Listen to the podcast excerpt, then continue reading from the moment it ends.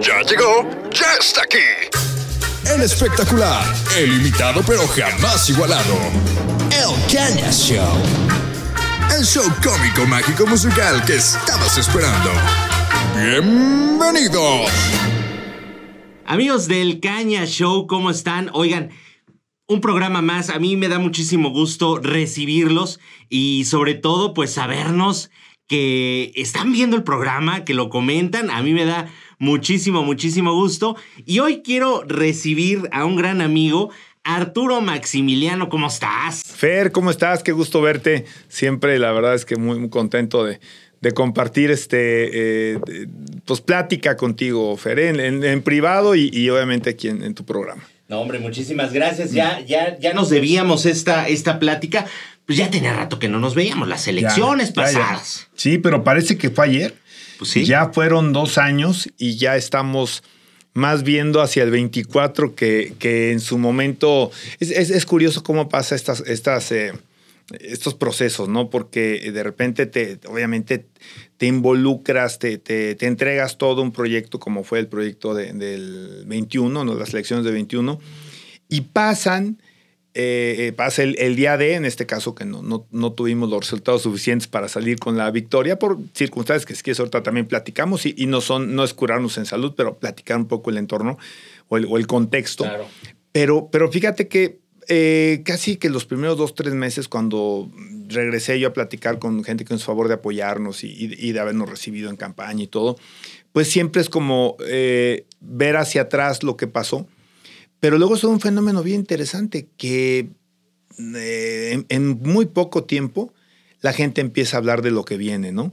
Y no de lo que pasó. Entonces se vuelve todo un, toda una experiencia diferente y es cuando empiezas a preguntarte, bueno, que si, que si este, reincidiremos en los temas políticos, que a mí me encantan y la verdad claro. es que siempre me ha gustado, se ha convertido en muchos sentidos en, en una, en, en, un oficio, en una, en una pasión, pues que tiene sus costos, tiene su desgaste, este, eh, vaya, tiene su riesgo, podríamos decir en muchos sentidos. Y la verdad es que a pesar de eso, pues uno, yo hablo a título personal, pues soy un apasionado de esto, eh, creo y me considero, y lo digo tal cual como es, pues una persona que se ha formado para esto toda la vida, ¿eh? siempre desde muy chiquito, este, lo que había en, en, en, la biblioteca ahí de casa de mi papá, en su, eh, en su biblioteca priva, privada, ¿no? Su, su, su stand de libros, pues siempre lo que yo consumía era temas de jurídicos, pero sobre todo políticos, ¿no? Eh, me decían, papá, que por qué me gustaba esto. Le dije, pues tú tienes la culpa, porque yo en la mesa solo escuchaba de política. Los periódicos él los dejaba eh, subrayados, pues no había, no había la modernidad de hoy. Él, él leía dos, eh, tres periódicos en ese, en ese uh -huh. tiempo: el Diario de Querétaro, el Noticias de Peapa y el Heraldo de México. Este, entonces los dejaba subrayados y quién crees que llegaba a, a, a hecho. ¿no? Pues yo a los subrayados y luego los libros que, que tenían papá, pues sé mucho de teoría del Estado y había algunas novelas eh, como, como las de las de Luis Espota, ¿no? Este, que bueno, pues era toda la, digamos, todo el ritual de la política mexicana de los setentas. Eh, con estos personajes ficticios. Sí, claro. Este, de, pero que realmente pues, eran, eran estos eh, presidentes y los aspirantes. Y entonces, este, pues, la verdad es que fue algo que, que, que, me encantó y luego ya lo procuré tanto en la universidad, ya luego en mis estudios de posgrado y todo, siempre tener alguna vinculación con la parte de política y luego ya mi carrera formalmente política, ¿no? Pero, a ver, cuando estabas, cuando estabas niño, de pronto, ¿qué soñabas? O sea, cuando estabas eh, escudriñando en estos textos, tomando los periódicos, ¿qué decías tú así de, yo quiero estar ahí, quiero llegar a dónde? ¿Qué, qué, qué soñabas? Mira, yo creo que en el político siempre hay un grado de, sin duda, de, debe haber un grado de protagonismo, yo creo que un grado de egos, ¿no? Pero, pero también este, mmm, creo yo que, que, tenía yo la confianza, la, la, este, el idealismo, y lo sostengo, ¿eh? De que el político sí transforma o sí puede transformar cuando es una persona con compromiso social, con, con capacidad también, porque claro. no, no, nada más hace falta la voluntad, ¿no? sino también la, sí, claro. la capacidad de, de, hacer, de hacer transformaciones. Este, que beneficien a la gente. Entonces yo sí veía al político como una vía de, de, de, hacer cambios positivos para la gente. Y a, y a la fecha lo, lo, sigo viendo, ¿no? Acabo, estaba leyendo ahorita un libro de, lo sigo leyendo de Henry Kissinger que habla uh -huh. de el análisis del liderazgo y todo este tema del de el político que, que, es un tanto profético, pero también el político que es transformador y que a veces se combinan un, un, estas dos características. Entonces sí sigo yo viendo en, en México y sigo viendo en el mundo y en la, y en la, en la historia uh -huh. contemporánea que sí, que sí es posible que a través del ejercicio de la política, a través del ejercicio de gobernar, la gente eh, gradualmente tenga mejor calidad de vida, que creo que es lo importante, y orden, Fer, orden. Orden. Hace mucha falta orden. Ahorita, ahorita vamos a entrar a, a, a ya, ya, esos temas, pero va, vamos un poquito atrás, ¿no? Y este análisis que a, a mí algo que, que, que, me gusta de ti, eh, Arturo, es que Mm, por ejemplo, ah, tenemos que hablar de, de, de, la derrota de las elecciones sí, pasadas, claro. pero, pero no. O sea, tomas al toro por los cuernos. O sea, sabes hacer un análisis concienzudo de qué estuvo bien y qué estuvo mal, pero quiero que tú me lo platiques. Sí. Mira, siempre he comentado que algo que perjudicó mucho, y te voy a decir que no solamente a mí, a, a Morena, uh -huh. en, el, en el, las elecciones del 21 en el estado de Querétaro, fue el retraso por la circunstancia que nunca pude yo entender y creo que muchos de mis compañeros tampoco en la designación de las candidaturas. Para que lo, lo platicártelo, Fer, y, a tu auditorio, la, el registro de todos los candidatos de Morena fue el 11 de abril, el último día jurídicamente posible para registrar candidaturas. Okay. Resultado de 18 municipios, cuatro sin candidato, o sea, prácticamente estamos hablando de eh, pues una cuarta parte, números más menos, más no, menos. No, no, exactos. Entre ellos, el único municipio que gobernaba Morena, que era Ezequiel Montes. Sí, Corregidora se recuperó en el proceso, pero pues una campaña donde más de la mitad del tiempo no hubo candidata, pues tú te imaginarás el resultado. Sí, claro. ¿no? Hubo un retroceso ahí en, en, Corregidora de lo que ya se había avanzado por parte de Morena. Entonces, el, el momento, el retraso de la designación fue fundamental.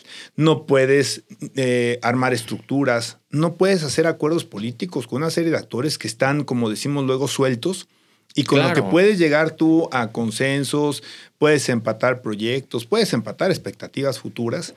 Eh, y, y, bueno, pues esto nos sucedió. La misma estructura para cuidar el voto. Esto es importantísimo, sí. Fer.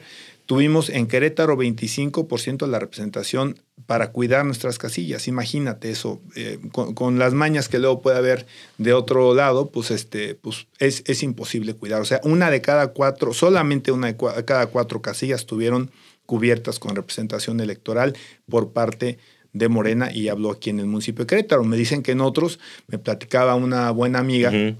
que en San Juan del Río hubo solamente el 10%. Okay. Imagínate, o sea, en uno de cada diez. Es que aparte sí traían un despapallito antes, ¿no? Pero lo provoca, insisto, o sea, sí, porque sí, sí. cuando hay, obviamente, a ver, ¿qué pasa en un proceso previo a una campaña? Hay aspirantes. Y eso lo vemos hoy, hoy, hoy lo vemos bien claramente, ¿no? En la presidencial de Morena, en la presidencial de la Alianza, ¿cómo se llama? Va por México, uh -huh. Alianza por México. Eh, inclusive en NMC no sé qué tanto esté el jaloneo. Pero lo que tú ves es que más de uno quiere. Y uno va a ser, una o uno va a ser. Y entonces esto implica pues que haya que cerrar heridas y haya que sentarse con los que no resultaron ganadores y tratar de encontrar un consenso y, y, y de sumarlos. Uh -huh. Pero cuando no tienes tiempo para cerrar heridas, pues es muy complicado. Entonces es un factor. Otro factor, no hubo alianza electoral. Y creo que hay aliados naturales de Morena, los, los hubo en el 18, los ha habido en otros procesos electorales estatales y no los hubo en el eh, año 2021, lo que generó una, además una pulverización del voto. Éramos 10 candidatos, Fer. Sí, este, sí, sí fue. O sea, eso pulveriza voto. Y lo pulverizó en, en, en beneficio de, de, de, un partido en particular, que era el partido que gobernaba la capital, y lo eh, genera eh, un tema de, de, en perjuicio de, los pulverizados, ¿no? Entonces, este, ese fue otro tema. Y eh, bueno, pues este, creo que hubo otros elementos. Yo te puedo platicar uno que a la fecha no, no me lo puedo creer. A ver, ¿cuál? Tuvimos cero segundos de publicidad en, eh, en medios este, como radio y televisión, los cuales están otorgados por. ¿Cero segundos? Cero o sea, segundos. no les dieron. Cero segundos. Estoy hablando de la campaña de la capital. Fíjate. Este, son, son cuestiones que no sé si son coincidencia o, o a qué se deben, pero a final de cuentas, pues no, no, no los hubo, ¿no?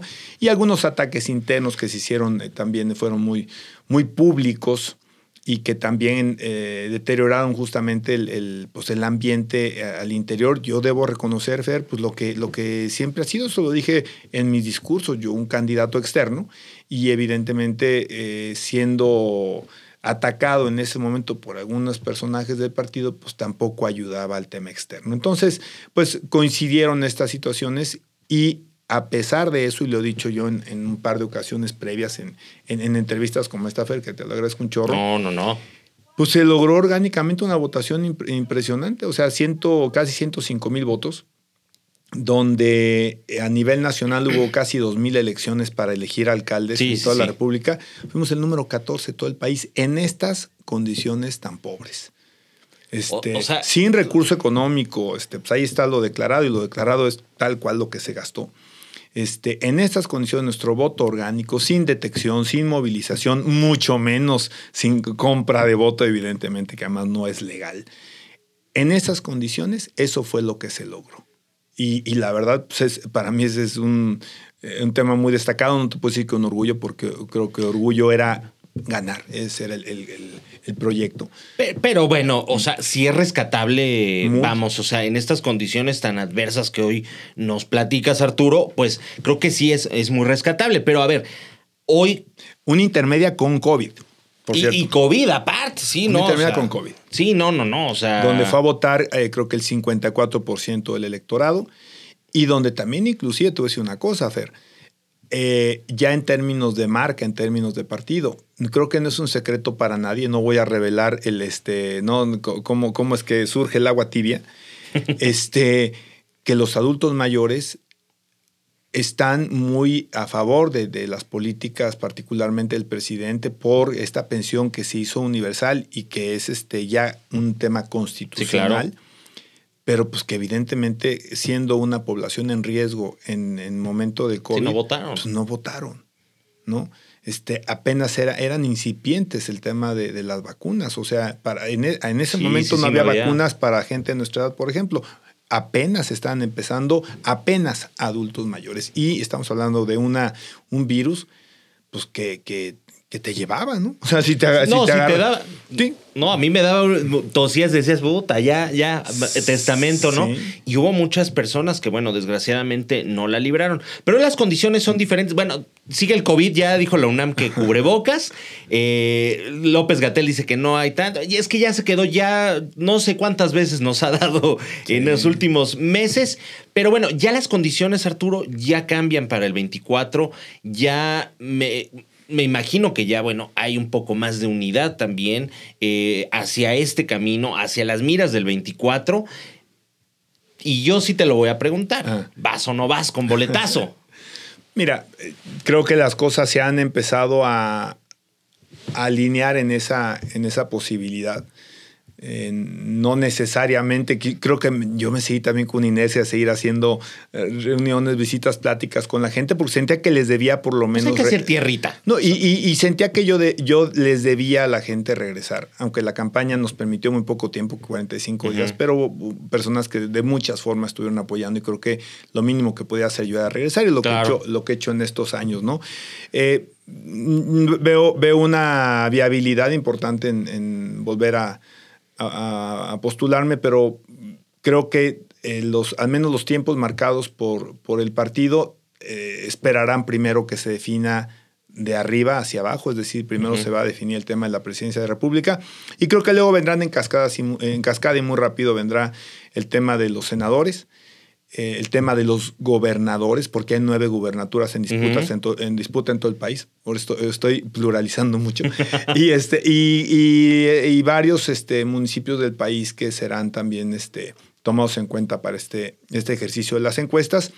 Y, bueno, pues este, en esa circunstancia habrá que ver cuáles son los, las condiciones que se ponen para la participación, los propios tiempos.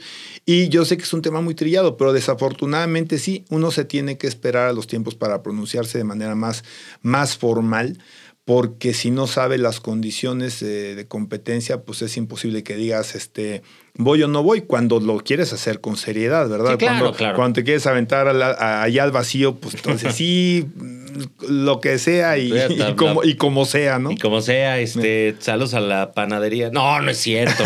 No es cierto, no es cierto. No, luego, luego me vetan allá.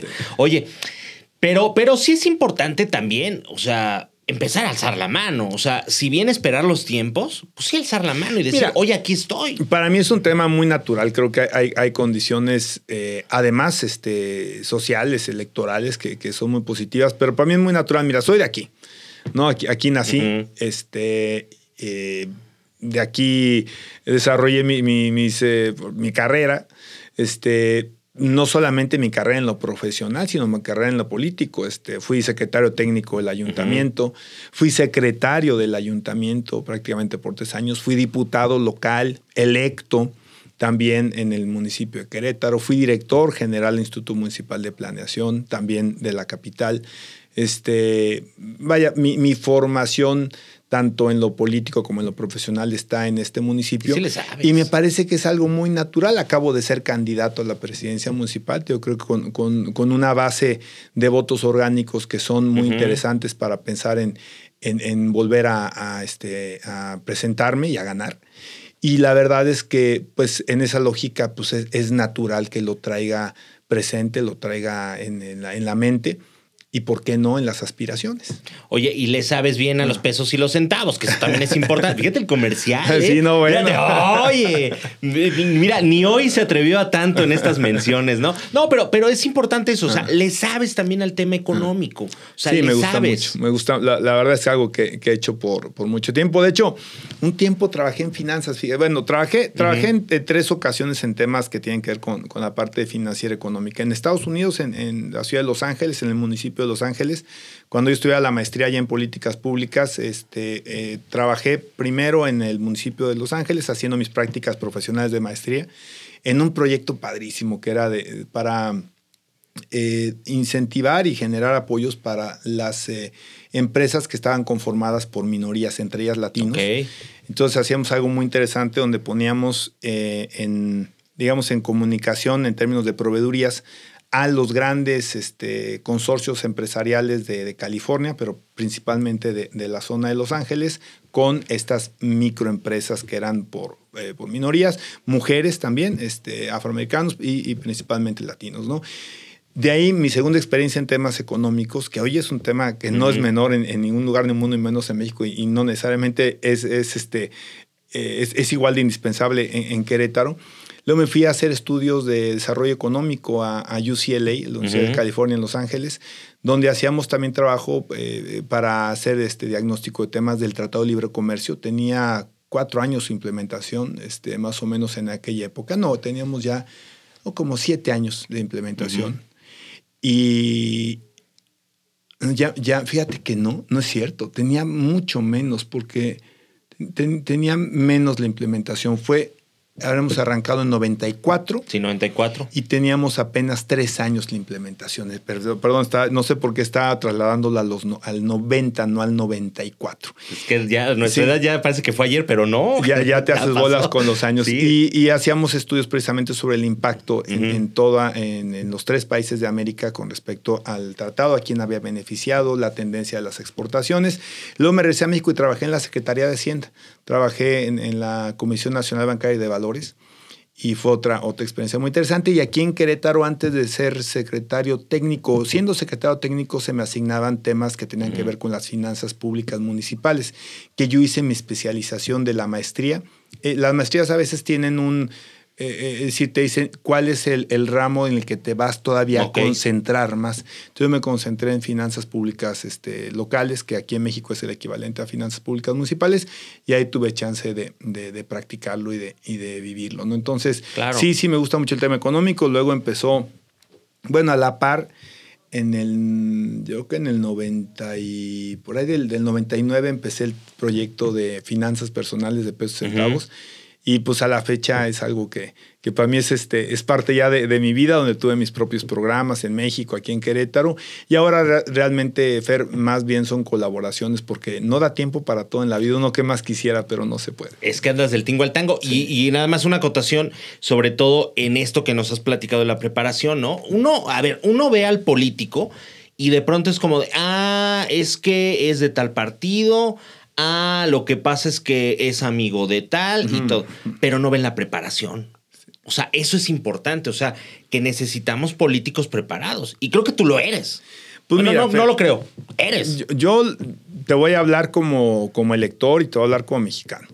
Este, claro, tiene mucho que ver el ser humano, ¿no? ¿Quién es este? ¿Qué tipo? O sea, son cosas que a lo mejor no vienen en el currículum, evidentemente, pero bueno, de alguna forma puedes tener algo de sensibilidad para ver qué tipo de persona estás tratando. Sí, ¿no? sí, sí.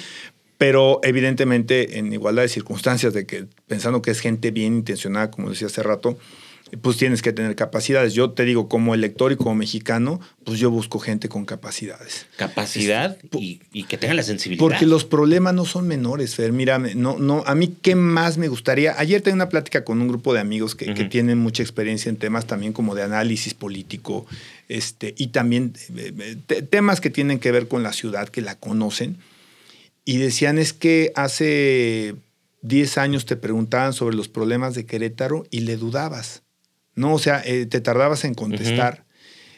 Y me decían que, le, que les comentaron de, de, algún organismo internacional que les llamaba la atención que en Querétaro, en aquellos tiempos, uh -huh. el cambio climático era el tema número uno. Fíjate. ¿Esto qué quiere decir? Que la gente no percibía otro tipo de problemática y decían ustedes tienen preocupaciones de, de, de nación rica, uh -huh. refiriéndose a Querétaro, uh -huh. ¿no? Y en cambio hoy las circunstancias son distintas.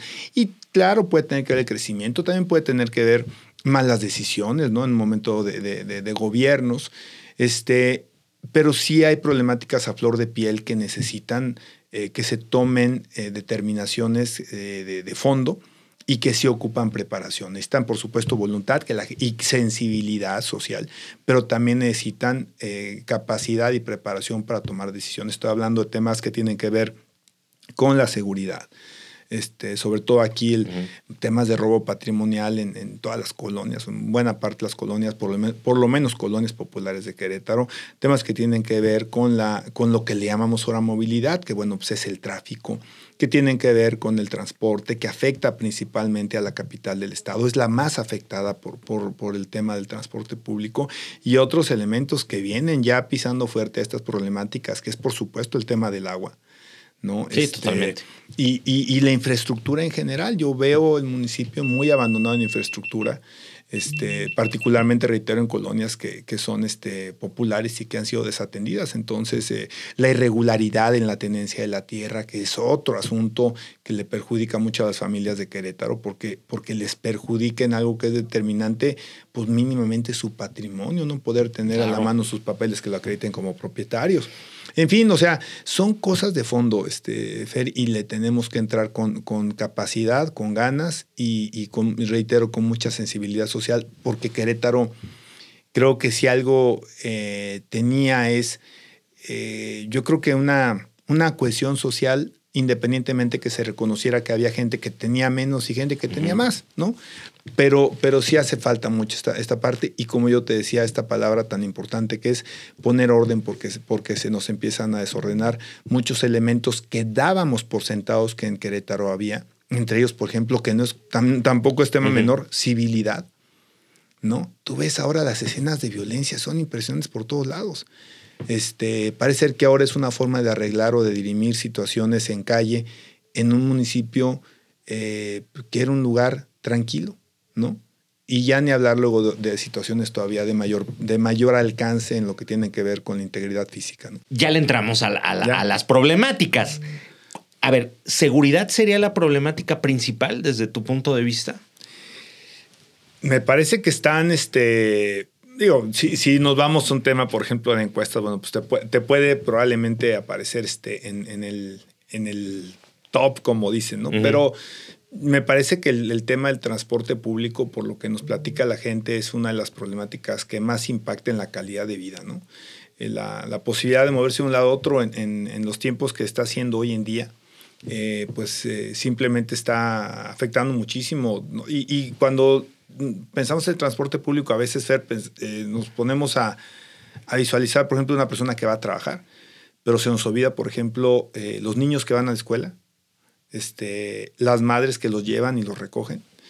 Y cómo impacta esto, reitero, en, el, en el hogar, en la convivencia, en la calidad de esa convivencia, en el desempeño escolar de los niños. ¿eh? Nos lo han platicado madres de familia que han bajado su rendimiento escolar porque, bueno, pues los levantan muchísimo más temprano y los niños muchas veces van parados en el camión este, porque pues ya no hay lugar, cuando hay lugar este, me refiero en el camión. Sí, sí, sí. Y, este, y bueno, pues claro que se duermen en clases muchos de ellos. ¿no? Este, entonces, eh, sí hay un, y oye, sin que sea una excusa para los pequeños, ¿no? Pero sí, la, afectación es mucho mayor y, tenemos que tomar en cuenta eso, ¿no? Y, claro, el tema de, del tráfico que, que, además pues afecta eh, el, también implícitamente pues el tema del transporte y los tiempos, ¿no? Entonces son, son temas que, que, han impactado mucho. El agua, por supuesto, es otro, otro elemento este, fundamental. Y reitero, creo que hay un, un abandono en infraestructura en muchísimas colonias de Querétaro. Eh, no hay áreas para tener un espacio eh, deportivo, cultural, de, de, esparcimiento en general. Muchas se han vendido, se vendieron. Esto es un, esto es un crimen. ¿no? que se hayan vendido, porque además pasan por una serie de autorizaciones, ¿no? O sea, hay responsables, quién los propone y quién las autoriza. Y, este, y áreas de, dominio público que, que, son o que deben ser destinadas eh, para esos efectos, para que la gente tenga un lugar donde te sirva, Fer, de, de, una, una, forma de relajarte, de desestresarte ante la cantidad de situaciones que todo el mundo vivimos y que todo el mundo requerimos de esos momentos de esparcimiento. Estamos hablando por eso una cuestión de sensibilidad social. Claro. ¿No? Y hacer comunidad también. y eso tiene pasando muchos años, ¿eh? desafortunadamente. Entonces, pues tú vas a las colonias, ves problemas que también tienen que ver con, con, eh, con vicios, ¿no? De, de los jóvenes, de los niños inclusive.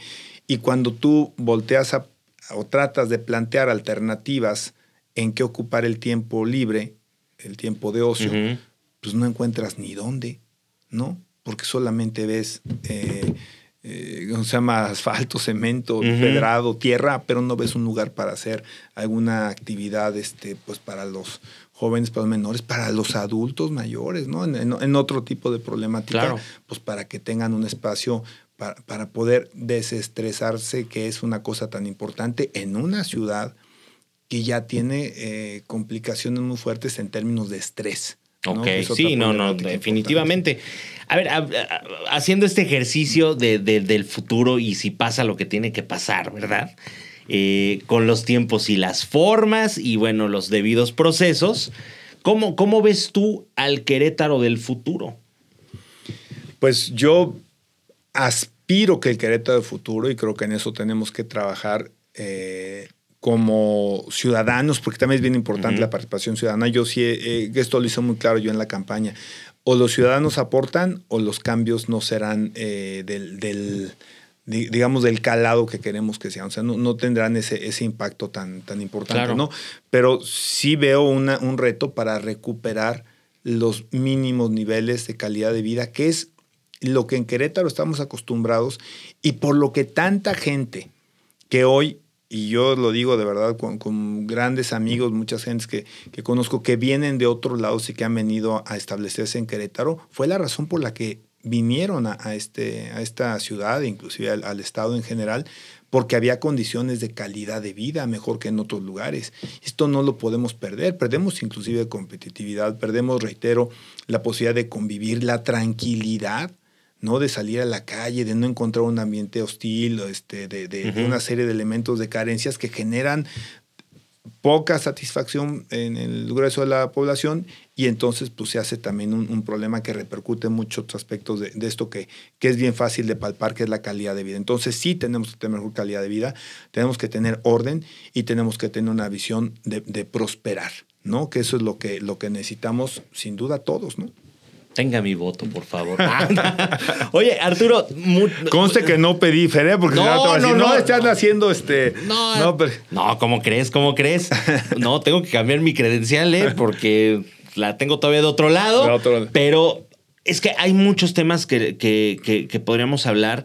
A mí me gustaría que esta fuera la primera de muchas, Arturo, porque tenemos que hacer después, como yo les digo a todos nuestros invitados que vienen aquí al Caña Show, un corte de caja. No, ahorita estamos todavía hablando pero no sabemos qué vaya a suceder en algunos meses. Yo, lo que sí estoy cierto es que te va a ir muy bien. Y a todas las personas que se sientan en esta silla, yo les deseo todo el éxito. Que te voy a decir una cosa, Pere. Una cosa son mis eh, sueños, llámale si quieres, ambiciones, este, eh, por supuesto, vocación y todo este tema que, es, que, tiene con esta, esta cuestión del apasionamiento de la parte política. Pero te lo digo de verdad, ¿eh? Claro, uno, realiza sueños, pero creo que la cosa ya no se trata y cada vez menos de que le vaya bien a uno. ¿eh? Yo estoy convencido también, Fer, que, que enfrentarte a estas problemáticas que estamos platicando ni es cosa sencilla, ni es algo que te vaya a permitir, hablando de calidad de vida, una gran calidad de vida a la persona que, que, gobierne, ¿eh? porque es una friega y hay que dedicarle tiempo, mucho, mucho esfuerzo, este, sin duda, este, algunas frustraciones, pero sí verdaderamente es algo que va a costar trabajo llegar otra vez a estos niveles de calidad de vida que estamos platicando. Entonces yo creo que este proyecto no es para que me vaya bien a mí. Claro, reitero, uno realiza sueños, realiza este, cosas por las cuales se ha apasionado toda la vida, en mi caso personal, este, o que quiero aplicar lo que yo he estudiado, pues me encantaría también llevarlo a la práctica, como lo he llevado a la práctica en otros casos, ¿no? Cuando fui legislador, cuando fui secretario, cuando fui contralor, cuando otras cosas, pero creo que se trata de que le vaya bien a la gente, no que le vaya bien ah, al, que, al que intenta llegar a un cargo, ¿no? No, totalmente, totalmente. Creo que estamos ciertos en eso.